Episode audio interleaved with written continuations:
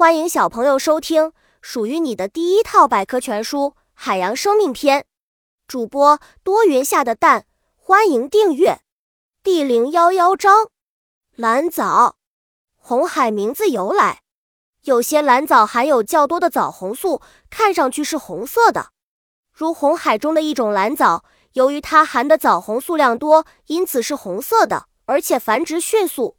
所以使海水也呈现出一片红色，红海因此而得名。海洋蓝藻，有益的放养生物。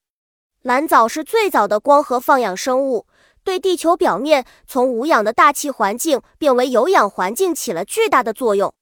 有不少蓝藻，如鱼腥藻，可以直接固定大气中的氮，以提高土壤肥力，使作物增产。绿潮大规模的蓝藻爆发，被称为绿潮。绿潮引起水质恶化，严重时耗尽水中氧气，而造成鱼类的死亡。蓝藻中有些种类会产生毒素，约一半的绿潮中含有大量毒素，会对鱼类和人畜产生毒害。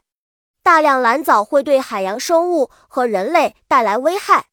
本集播讲完了，想和主播一起探索世界吗？关注主播主页，更多精彩内容等着你。